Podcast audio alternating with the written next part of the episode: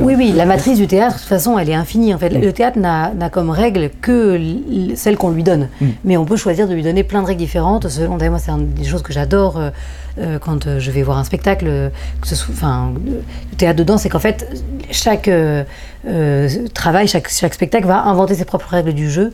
Euh, et il y a une espèce de, de plasticité, de multiplicité des visages de- du théâtre, enfin, qui est à la fois d'un point de vue formel, mais aussi d'un point de vue de convention dramaturgique.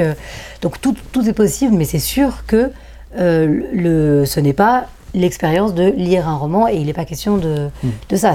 Rien que par le fait que ce soit une incarnation, et moi j'ai une foi immense dans l'incarnation et la puissance euh, qu'elle peut euh, euh, avoir quand euh, des textes sont... euh, Il y a un corps à corps entre une personne et un texte dans, la- dans lequel on, croit qu'il y a des choses plus grandes que nous. Moi, pour moi, c'est ça, le théâtre, c'est ça au départ. quoi.